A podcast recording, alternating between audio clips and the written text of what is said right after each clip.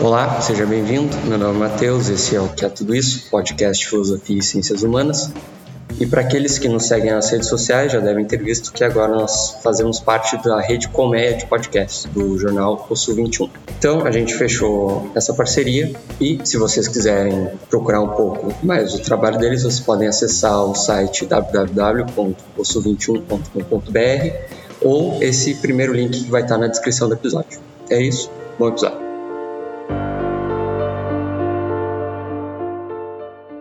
E hoje nós estamos aqui com o professor Jonas Tecchio, que não obstante é o responsável pelo projeto, que é o podcast, o projeto de extensão. E nós vamos estar falando sobre a relação entre cinema e filosofia e também sobre o livro que o professor vai lançar. Nesse primeiro episódio, a gente vai estar falando dessa relação entre cinema e filosofia, um pouco sobre o livro. E no próximo episódio a gente vai falar mais especificamente sobre o capítulo que o professor escreveu, que é sobre o filme Rashomon. Então, professor, se puder te apresentar, falar um pouco sobre a tua vida acadêmica e também sobre o livro e qual é o teu interesse, o que te levou a tratar desse tema específico. Ok, bom, uh, obrigado pelo convite. Eu sou professor de departamento uh, desde 2011. Minha trajetória, minha formação foi basicamente aqui no departamento. Minha graduação uh, foi sobre o, o, projeto de pesquisa foi sobre Kant, o meu mestrado continua nesse projeto. E no doutorado eu passei a estudar mais a filosofia de Wittgenstein. E foi nesse na, esse interesse que me levou também a descobrir um filósofo norte-americano que faleceu há pouco tempo, Stanley Cavell, que foi muito importante na minha formação, mudou bastante a minha maneira de ler Wittgenstein, a minha maneira de compreender a filosofia. E conectando com o, com o tema do, desse episódio, foi também a partir da obra do Cavell que eu descobri essa possibilidade de tratar do cinema filosoficamente. O cinema sempre foi um interesse pessoal meu, e mas a ideia de que a filosofia poderia ter algo a dizer sobre filmes foi, foi algo que eu aprendi com o Cavell. Então isso foi basicamente mais para o final do meu doutorado. Eu terminei o doutorado em 2009 e desde então eu venho pesquisando outros temas de epistemologia e metafísica no departamento, mas mais recentemente eu desenvolvi um projeto de pesquisa que lida com essa relação entre cinema e filosofia, usando Wittgenstein no pano de fundo. Eu, eu ministrei vários cursos no pós-graduação, desde eu acho que 2011 já, devem ter sido umas oito edições, talvez. Cursos em que a gente analisava as relações entre cinema e filosofia e também tentava fazer um exercício de leitura filosófica de filmes.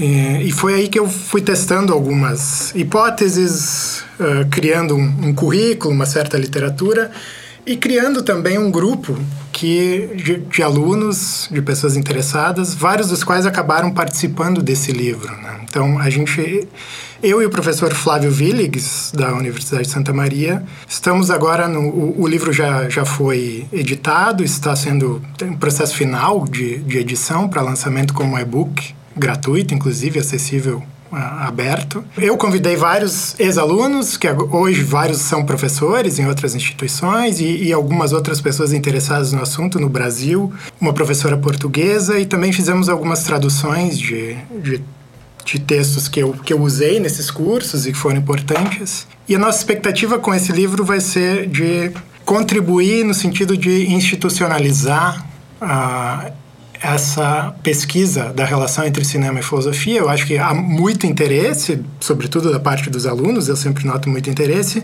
mas no Brasil, em relação a outros países, eu acho que a gente, em termos de institu institucionalizar a investigação filosófica do cinema, a gente ainda está numa fase bastante embrionária, então a gente espera que esse livro possa contribuir nesse sentido e que possa ser do interesse do público em geral. Né?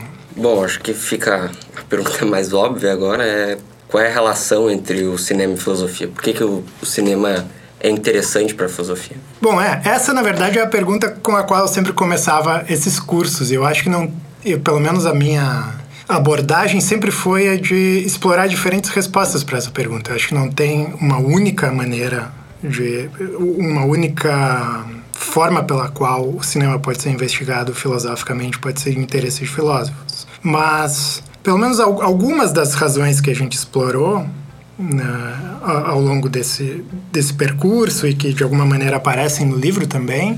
Vai, assim, eu acho que eu começaria falando de um interesse didático mesmo. Eu acho que essa é a razão talvez mais comum pela qual professores, não só de filosofia, mas, mas de outras áreas, usam filmes em sala de aula, que é o fato de que os alunos em geral já têm muito interesse pelo cinema, pelo audiovisual. Uh, e usar filmes pode servir como uma forma de introduzir certas questões de uma maneira mais acessível e mais, mais empolgante para os alunos. Então, acho que essa é uma primeira, um primeiro uso bastante comum que se faz do cinema. Mas eu também quis explorar algumas formas de, em que essa relação se dá de, de, maneira mais, mais íntima, vamos dizer assim. Não, não apenas o cinema servindo para ilustrar problemas filosóficos já conhecidos, mas também levantando questões ou até mesmo tratando dessas questões nos seus próprios termos. A ideia de que pelo menos alguns filmes são capazes de explorar questões filosóficas por si mesmos, independente de se eles foram ou não inspirados por um autor, por uma obra, mas às vezes o, o próprio diretor, as pessoas envolvidas, né, os realizadores, roteiristas, etc., tem certas questões filosóficas que interessam, que são talvez universalmente interessantes para todos nós e que acabam sendo exploradas por meio de, dessa arte. Então, essa é uma forma que a gente também tentou ler alguns filmes, como tentando entender o que, que o filme apresenta, que questões são investigadas, que posições ele coloca. E, e eu também acho que eu salientaria algumas alguns outros outras razões pelas quais eu acho importante uh, que filósofos investiguem o cinema.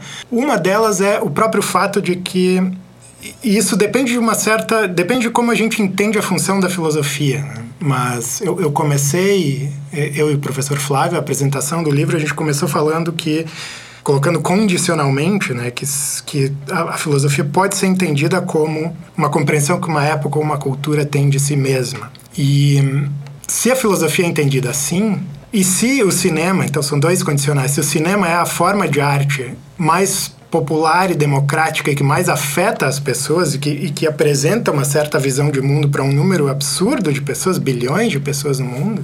Então, me parece que uh, se, se a gente quer obter uma certa compreensão mais adequada dessa visão de mundo, essa forma de arte é particularmente relevante, entender que tipo de concepções morais, metafísicas, epistemológicas são apresentadas nos filmes. Então, os filmes acabam funcionando como um termômetro, eu acho, de, de da, das visões de mundo da, da nossa era. Né? Eu acho que é, é onde isso aparece de maneira mais explícita para ser investigado. Eu acho que tira aquela roupagem da que a filosofia poderia se resumir assim a, a conceito, a, a distinção fina, argumento, argumento dedutivo, argumento intuitivo. Não tem uma concepção mais, não digo mais abrangente, mas uma, uma concepção de filosofia que vai abordar mais temas do que simplesmente argumentos ou conceitos. Né? Vai, vai se debruçar sobre arte, por exemplo. O cinema, de certa forma, é arte. Outra, outra questão que eu acho que vale a pena ser colocada, que acho que tu abordou isso na tua fala, no início, mas todo filme ele pode ser alvo de, da filosofia ou do filósofo, ou a gente tem que se como posso dizer, se preocupar com os filmes eruditos, os filmes de, de grandes diretores, por exemplo, Bergman ou algum outro diretor nesse sentido. Antes de responder a pergunta, eu quero, eu acho, concordar com essa ideia de que a gente só vai pensar que a relação entre o cinema e a filosofia pode ser produtiva no sentido de além dos filmes servirem como mera ilustração, se a gente tiver uma concepção mais ampla da, da atividade filosófica. Talvez, não sei se é o caso de eu entrar nesse nesse ponto já, mas eu, acho que pelo menos colocar isso na mesa, né? A gente tem que ter uma concepção numa concepção muito restritiva da função da filosofia, se a filosofia pretende, por exemplo, deve ser só a apresentação de argumentos quase que num formato dedutivo, fica mais ou menos claro que a única maneira em que o cinema, que o cinema ou a arte em geral poderia contribuir é oferecendo algum exemplo, uma ilustração, mais ou menos da mesma forma que os filósofos fariam nos seus textos, criando um experimento mental, mas, mas não há uma contribuição mais substantiva a ser feita pelo meio cinematográfico. E os autores que defendem essa concepção do cinema como capaz de fazer filosofia acabam sendo levados a, a, a tratar dessa questão mais metafilosófica sobre o que, é a filosofia. Mas então esse, esse é um assunto que a gente pode discutir depois. Mas sobre a tua questão em particular, sobre se, se todos os filmes podem servir de objeto filosófico, eu adotaria, assim como em vários outros contextos, aqui uma uma perspectiva Wittgensteiniana no sentido de que eu não teria uma resposta a priori para dar para essa pergunta. Assim, eu não saberia dizer a priori se todo filme pode ou não ser investigado filosoficamente.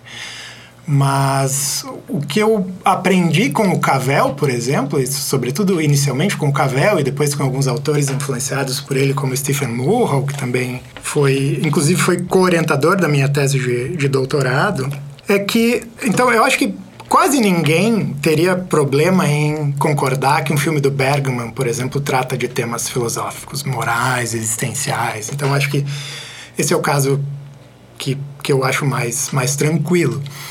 Mas o que o Cavell, Murrow e outros autores têm feito é mostrar que filmes, mesmo filmes hollywoodianos que à primeira vista são mero entretenimento, por vezes muito do que cativa a audiência tem a ver com certas questões filosóficas existenciais que estão na base desses filmes.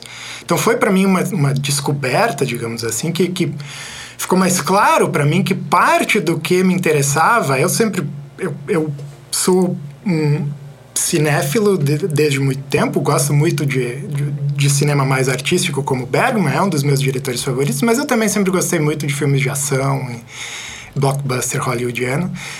E o que eu descobri com o Cavell é que pelo menos parte do fascínio desses filmes era, é, era a maneira como eles tocavam em questões que, que interessam a, a vários de nós. Né? Então, eu pelo menos acho que o que eu poderia dizer é, não é uma resposta definitiva à tua questão, mas é que pelo menos assim, prim... eu, não, eu não tenho nenhuma razão a priori para excluir qualquer filme do, do âmbito de possíveis objetos. Eu acho que é o, a, a lição caveliana e wittgensteiniana é que a gente tem que analisar caso a caso, de mente aberta e, e, e ver se o filme tem alguma contribuição a fazer ou não. Mas, mas certamente da perspectiva desses autores, a gente não restringiria ao, ao cinema mais artístico, né? O cinema mais autoral. Sim. Tu também abordou isso, mas acho interessante voltar para esse ponto que é do cinema como uma representação, pelo menos atual, da sociedade, né?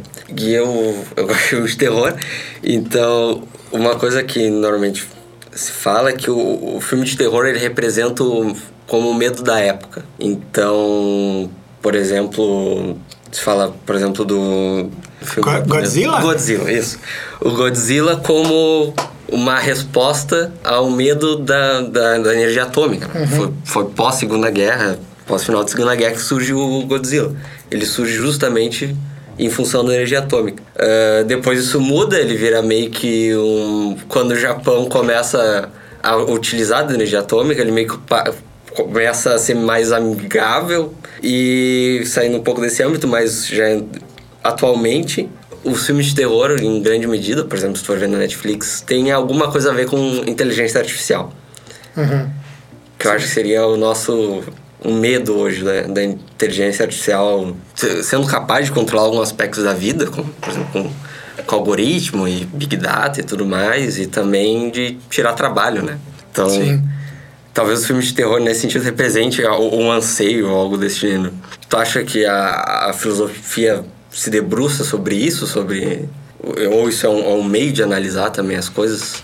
Não, acho que, acho que esse é um ótimo exemplo. Eu, como a gente conversou um pouco antes aqui do, de gravar o episódio, filmes de terror não são exatamente a minha praia, mas eu acho que o teu exemplo é bom. Esse é um exemplo de um conceito ou de uma no caso aqui, medo, temor, né, uma, uma certa atitude, que a análise histórica do desenvolvimento, do tratamento desse tema no cinema permite mapear uma certa mudança na, na nossa cultura. Eu acho que esse é um, é um ótimo exemplo. Mas eu sou muito fã de filmes de ficção científica, então entrando mais, né? Eu acho que realmente hoje em dia a gente vê uma explosão de filmes de ficção científica que tratam de inteligência artificial. Inclusive eu li alguma coisa sobre a, o investimento que a Netflix está fazendo em filmes de ficção científica, porque eles dão bastante audiência. E eu acho que por que, que eles estão tendo tanta audiência? Claro que a gente sempre teve filmes de ficção científica, mas acho que hoje, dadas as condições da, da nossa vida cotidiana, dado justamente que a gente começa a ver certas mudanças começarem a acontecer, como o teu exemplo sobre perda de empregos, né, o medo de que as máquinas vão nos substituir, ou até mesmo no, no trabalho mais intelectual, a gente tem computadores que estão vencendo enxadristas profissionais, e para onde, onde isso vai chegar? Então, isso acaba virando uma, um tema que é, que é bastante explorado no cinema. E para fazer um gancho agora com esse livro, o, o, livro que eu, um dos livros que eu cito no meu, no meu artigo é do professor Stephen Morrow, cujo principal objeto de análise são os filmes da série Alien.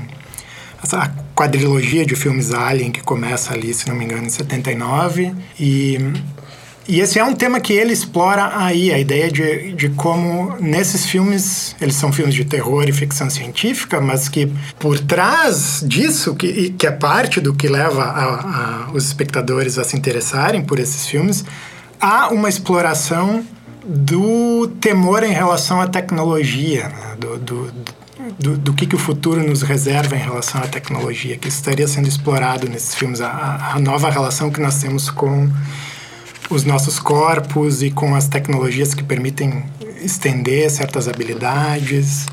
Então, esse é um tema que eu, que eu percebo, esse é um bom exemplo, eu acho, de, de como, olhando para o cinema, olhando para o que leva uma enorme quantidade de pessoas a, a pagarem um ingresso para ver um filme, por que, que isso interessa tanto essas pessoas? Por que, que talvez em outro momento esse não teria sido o, o tema ou a que, que, levaria essas pessoas ao cinema? Né? Então isso eu acho que é um indício para os filósofos, não só para filósofos, mas eu estou aqui falando desse tema, né?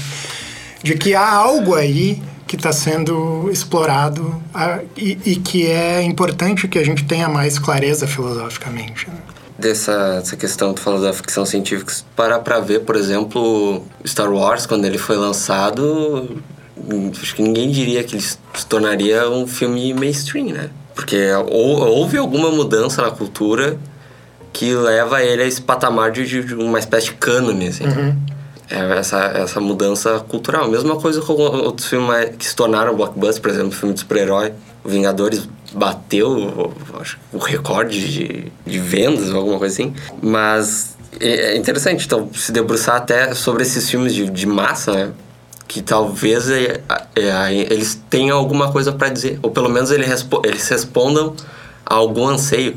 Isso. Não, eu acho que sim. E, e em particular em relação ao filme de super-herói, eu ainda não, não, não fiz essa reflexão sistematicamente, mas a aposta é essa, assim, se a gente perguntar por que, que filmes de super-herói são tão populares hoje. É claro que tem, eu posso dar respostas empíricas, é porque é, antes é, um filme de super-herói não, enfim, a gente não podia fazer efeitos especiais tão bons, ou, mas eu acho que não é só isso, eu acho que houve uma convergência de dessas condições, vamos chamar assim, empíricas, e de um certo anseio mesmo da, da sociedade contemporânea, né? A gente, em outras eras, nós, nós outras manifestações artísticas e culturais supriam um pouco essa função de fornecer uma mitologia, a importância dos, dos, mitos ao longo da história da humanidade, que hoje, num, num, numa cultura que é basicamente secularizada e até mesmo, enfim, que, que até tem dificuldade de levar a sério questões como essas, subrepeticiamente os filmes parecem estar contribuindo para suprir essa mesma necessidade humana milenar. Né? Então, acho que essa, esse seria um, um, caso, por exemplo, de, de um tema que pode ser investigado filosoficamente. Tem sido investigado. É a questão do, do mito do herói, né? Que tem aquele estudo de cultura para cultura, se repete os passos do herói e tudo mais.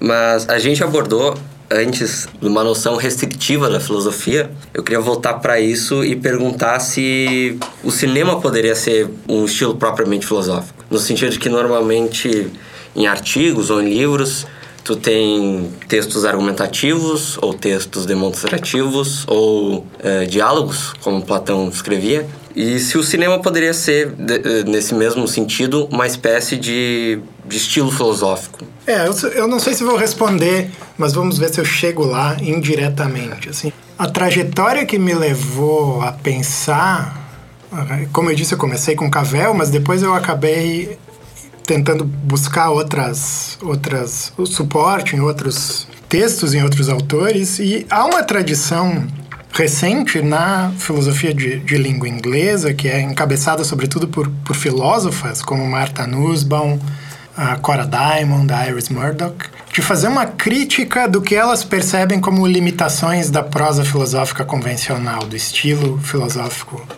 sobretudo acadêmico e sobretudo nesse ambiente em que elas escrevem, que é o um ambiente anglófono da filosofia analítica, que em alguma medida é, é importante na no, aqui na nossa, no nosso departamento e no Brasil embora a gente tenha também outras formas de fazer filosofia. Mas, mas pensando nesse contexto, há uma crítica dessas autoras uh, no sentido de mostrar que algumas questões, sobretudo no caso delas, questões de filosofia moral, elas precisariam ser tratadas num registro e numa, com uma linguagem muito mais atenta aos detalhes e complexidades da vida cotidiana e que a filosofia profissional, o estilo de escrita da filosofia profissional, uma certa tentativa de imitar o método científico, oferecer generalizações, abstrações, experimentos mentais muito, muito assim, que são um esqueleto apenas de uma situação, um dilema moral colocado de uma forma muito vaga, que isso deixaria de fora elementos importantes da, da vida ordinária e que isso precisaria ser complementado por um tipo de linguagem mais complexo. E elas propõem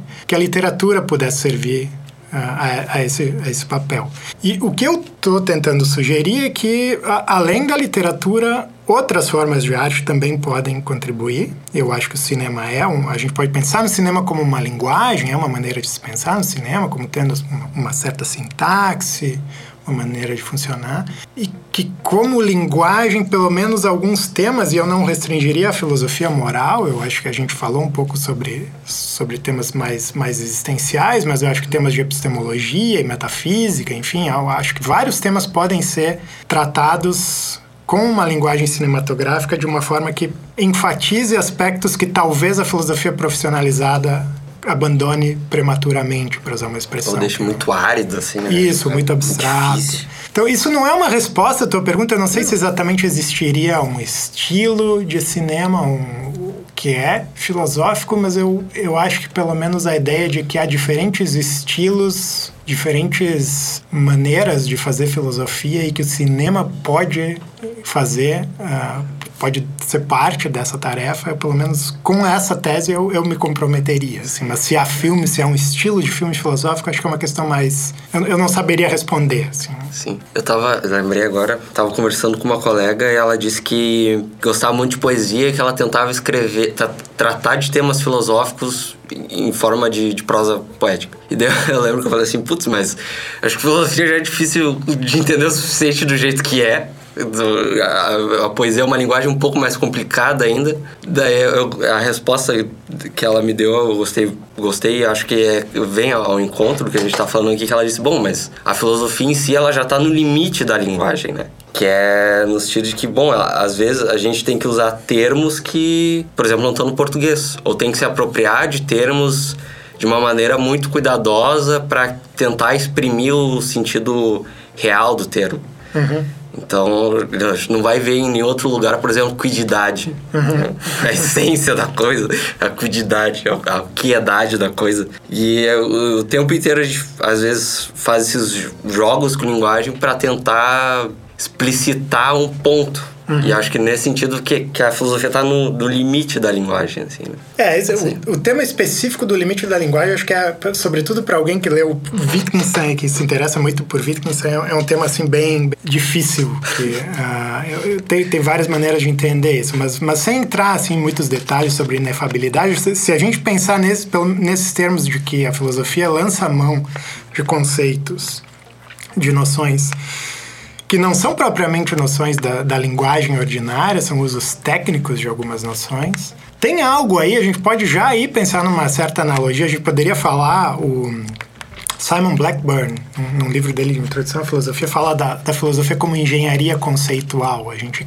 cria conceitos para dar conta de fenômenos que, que os nossos conceitos ordinários sozinhos não parecem dar conta. A gente precisa de ferramentas mais refinadas para fazer isso. E analogamente, eu acho que sim, eu acho que algumas formas de arte podem não exatamente ser engenharia conceitual, se, se a gente entender muito restritivamente o que, que é oferecer um conceito, mas isso, isso, inclusive pode ser colocado em questão, mas que há uma tentativa de oferecer, de, de articular certas experiências da vida cotidiana. Né? Não necessariamente na forma discursiva, mas talvez justamente na forma de, de uma representação, de uma narrativa, de um, de um, ou até mesmo de um personagem. e, e e aí eu vejo sim uma analogia com com pelo menos parte do que a filosofia faz. E, de fato, assim, se, o, um dos exemplos que a Cora Diamond usa para colocar esse ponto é que se a gente for pensar na, na, história da filosofia, muitos textos hoje clássicos de filosofia não foram escritos num estilo próximo ao estilo do, de um artigo filosófico na filosofia analítica. Ela dá o exemplo dos diálogos do Platão. Né? Muito embora claramente os temas sendo tratados aí sejam filosóficos, o estilo do texto é um estilo literário. E por que que Platão teria optado por esse estilo? Tem alguma coisa. A gente pode simplesmente desconsiderar o estilo e extrair argumentos daí sem perda nenhuma?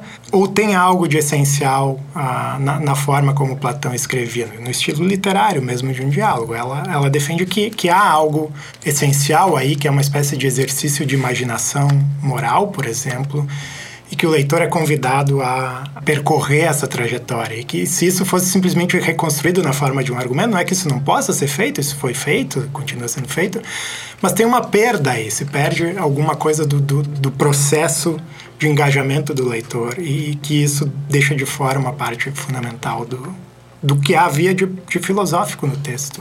Acho que a gente abordou bastantes coisas aqui. E não sei se tinha mais algum ponto que tu queria trazer sobre o livro ou sobre alguma outra questão de cinema e filosofia.